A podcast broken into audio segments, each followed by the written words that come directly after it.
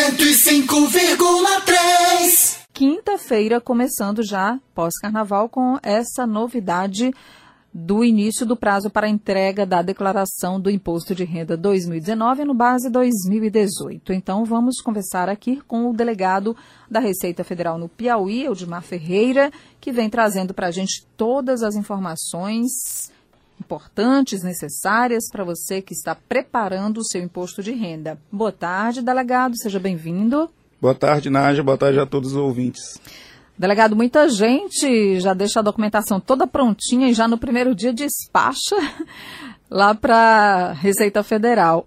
Muitos outros acabam deixando para a última hora. Eu queria saber, esse ano nós temos, a, a exemplo do ano passado, algumas facilidades para essa declaração, inclusive um aplicativo. Então, conte para os nossos ouvintes, por favor, lembre, para quem não está lembrado, quais são as facilidades, por onde os caminhos que nos levam à declaração é, devem ser seguidos para que o contribuinte não atrase, faça sua declaração dentro do prazo.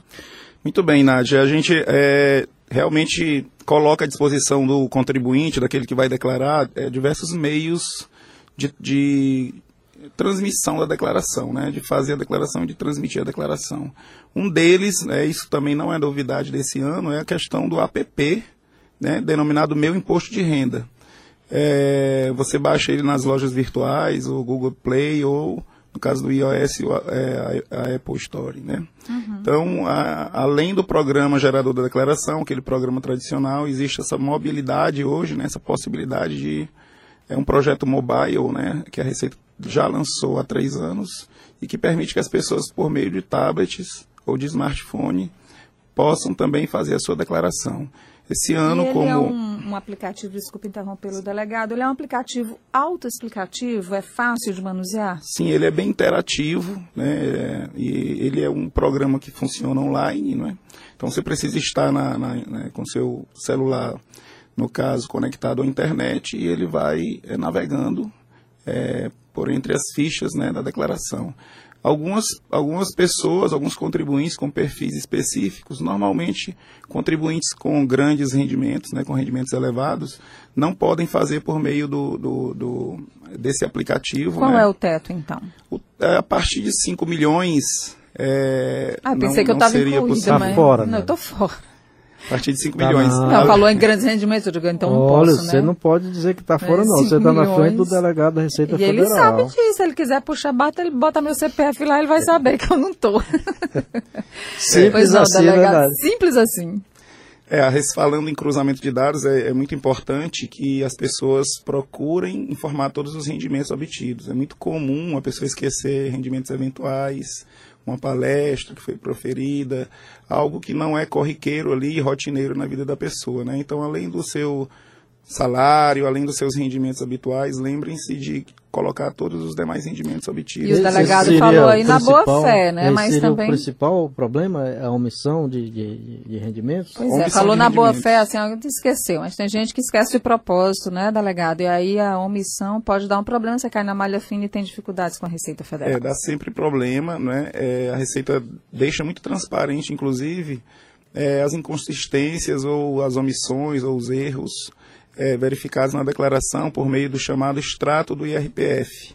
É, e é uma novidade desse ano que, inclusive, a declaração será é, processada em 24 horas. Então, a pessoa transmite a declaração hoje, amanhã ele já tem condições, por meio da página da Receita, criando um código de acesso é, e uma senha, é, obter um extrato completo do processamento da sua declaração, onde vai- serão lá indicadas é, as inconsistências, se foram verificadas, ou se estiver tudo ok, ele já indica lá que a declaração foi processada. Esse acompanhamento pode ser feito até o final do prazo da entrega? ele deve ser feito assim que a, eh, a gente orienta que o contribuinte não, não, não encerre eh, tudo entrega, quando né? entrega a declaração. Procure eh, acompanhar o processamento da sua declaração. Ele está disponível é, o ano inteiro, inclusive uhum. para as declarações de anos anteriores, né?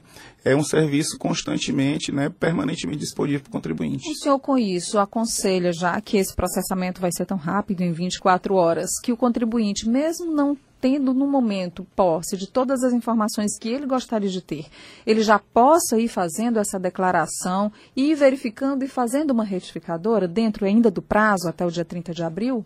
O ideal, né, Nádia, a gente está falando ainda em início de prazo, né? É, o ideal é que a pessoa busque logo reunir, é, antes de fazer a declaração, né, as informações necessárias. É, logicamente, quem não tendo todas as informações, ele pode fazer ainda assim a declaração, né? Isso, isso é uma orientação que a gente dá mais para o final do prazo. De algum modo, também não perca o prazo por não ter todas as informações. Faça com o que possui, não é? Mas é, o extrato ele ajuda muito a indicar essas omissões, esses esquecimentos, essas né? Ou o cruzamento né? em si vai, vai dizer, né, exatamente qual é a consistência. Uma novidade desse ano, né, talvez a única novidade assim de regra é a obrigatoriedade do CPF é, para o dependente alimentando de toda e qualquer idade. Então, se é, se for informado dependente, ainda que menor, é, recém-nascido, vai ter, vai ter que ter o CPF informado. Mesmo recém-nascido. Isso é Mesmo é muito importante, gente. Toda e qualquer pessoa que seja dependente precisa ser incluído na declaração com o número do CPF. Delegado, aqui uma pergunta para o senhor é, sobre as multas que são geradas. O contribuinte tem se preocupado em fazer esse acompanhamento e em ver as suas pendências junto à Receita Federal pós-declaração? Esse serviço que a gente comentou aqui, que é o extrato do imposto de renda, o extrato do, da DIRPF, é um serviço que tem sido crescentemente acessado, né? A gente procura sempre divulgar e Ele está disponível no site da ele tá Receita? Ele está disponível no site da Receita Federal, permanentemente. receita.fazenda.gov.br é, hoje, hoje é receita.economia, né? É, e mudou e eu não sabia. .gov.br. Então deixa eu Na verdade, é um, é um nome agora curto, é RFB, que é a sigla www.economia.gov.br. Ai, complicou demais agora, delegado. Deixa eu anotar direito para os nossos ouvintes. Mas o que você falou também chega Ai, lá. Chega lá? Aí, também, qualquer coisa, Google, Receita Federal, já te leva para o site né? da Receita Federal, que já mudou de endereço. Se eu prestei um serviço e o prestador emitiu uma nota, uma nota fiscal com o meu CPF se é, eu tive um rendimento, esse rendimento comprovado pela minha empresa já foi repassado para a Receita Federal, naturalmente, porque isso é feito pelas empresas em regra, né? Ou por, para, pelas, pelos órgãos públicos também. Enfim, as informações que chegam do, da, da, minha movimentação financeira, especialmente dos ganhos, à Receita Federal, isso eh, facilita a vida de quem quer fazer a declaração sozinho, ou seja, já está incluído no meu, no meu banco de dados, quando eu vou fazer a minha declaração, aqueles rendimentos, para facilitar também o preenchimento dos campos da, da declaração? É interessante essa pergunta, Nádia. É, realmente a Receita Federal recebe um conjunto de informações, né, inclusive das fontes pagadas pagadoras dos rendimentos obtidos, gastos com plano de saúde, Isso. aluguéis pagos ou recebidos. Isso tudo realmente faz parte de um pacote que a gente chama de declaração pré-preenchida, que o contribuinte pode utilizar esse serviço. Ele baixa esse pacote de informações né, e é, é, já, já leva isso para as fichas da declaração automaticamente, sem precisar preencher. Esse serviço já existe, portanto, só que é, é ele só é acessado por meio de certificado digital, para aquela pessoa física que possui certificado digital. Não dá para fazer pelo app? Não dá porque a gente está falando, de, inclusive, de informação sigilosa, né, o sigilo fiscal, e nesse caso tem que ter um acesso seguro, identificado ali e ter a fidedignidade ali de quem está realmente recebendo essa informação. Quem é obrigado a declarar? Vamos falar dos valores agora, delegado. É, os valores não mudaram, né? A principal condição para declarar é a renda, né? Quem teve rendimentos do, do, seu trabalho ou do capital, inclusive os aluguéis, né? Acima de R$ 28.559,70 essa é a principal ano, né? condição, né? Mas, por exemplo, quem também teve rendimentos isentos ou não, tribu não tributáveis superior a 40 mil, que é o caso, por exemplo, de uma diária, de uma indenização recebida, de uma ajuda de custo, né?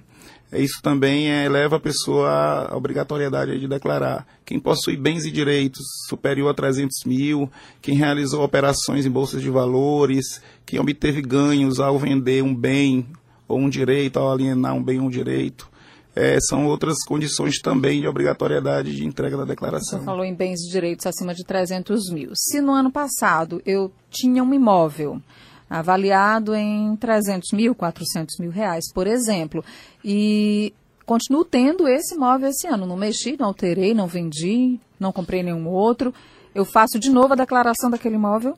Você vai fazer a declaração do imposto de renda em razão de possuir um conjunto de bens e direitos superior a 300 mil, ainda que você não tenha tido rendimento no ano de 2018. Essa é uma e condição mesmo já tendo o bem declarado. De qualquer forma, mesmo ele entra de bem novo já na tendo declaração. sido declarado nos anos anteriores. As isenções continuam para que tipo de, de... Acima de 40 mil, né? Rendimentos isentos acima de 40 mil.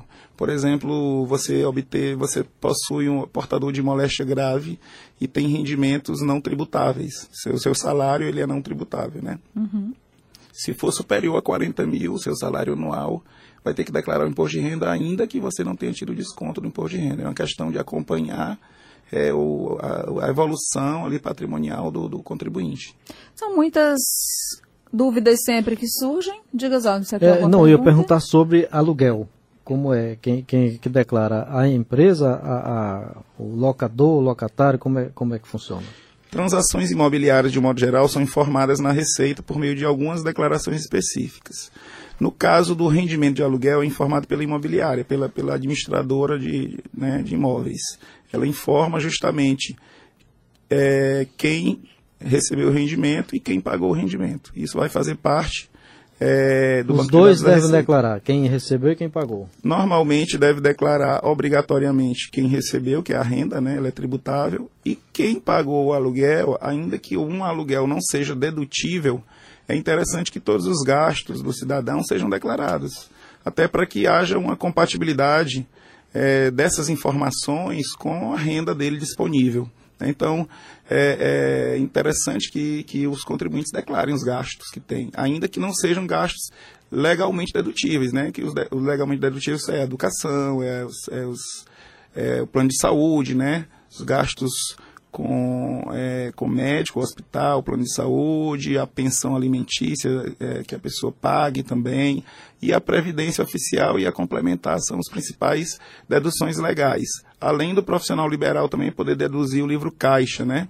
E a gente tem também aquela dedução de R$ 1.200 é, por, é, do empregado doméstico, da contribuição previdenciária paga ao empregado doméstico. Que é dentro é o... também tem um, tem um limite, né? Tem um, tem um limite teto, de 1.200 né? esse ano, 1.232. Ok. Nós queríamos agradecer demais a presença do delegado da Receita Federal no Piauí, Eudimar Ferreira, nos ajudando a entender já de início, aí nesse início de prazo. Hoje começou o prazo para a entrega da declaração, vai até 30 de abril.